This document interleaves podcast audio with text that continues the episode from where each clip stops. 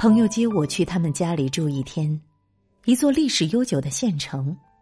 晚上睡的老床像小时候父母家里的床，床幔是刺绣蓝色金鱼的白棉布。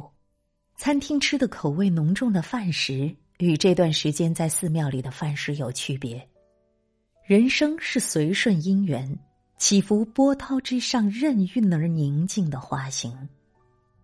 五年前曾经在这个屋子里住过，那时状态糟糕。彼时十一月的湖南村居。听着屋外雨声，彻夜难眠，阵阵纠结。一早起来勤力工作，还要采访。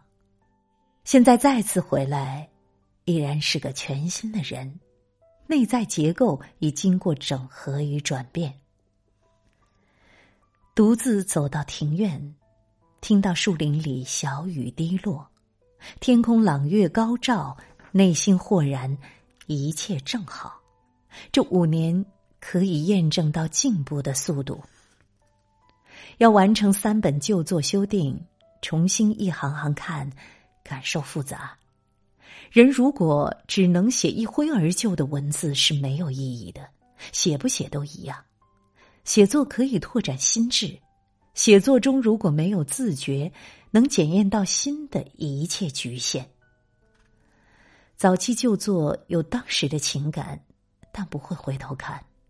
更不会为了读者的留恋而重新炮制，但我也发现，自己从来没有放弃过同一个主题，区别只在于围绕这个主题所拓展的直径。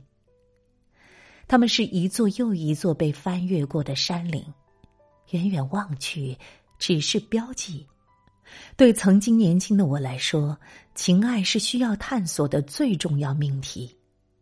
没有任何一个命题能超越它所展示的深渊般的意义，那种在情爱中被凸显的分外鲜明的灵魂之孤独与不安。二十一年写作的短篇故事精选，关于爱的炽热、孤独、冲突与告别，十二篇故事，仿佛一个轮回。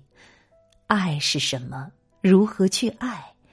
恒久的议题，这个命题一直持续到二零一一年出版《春燕》，才算探索完尽，终于得到心中的答案。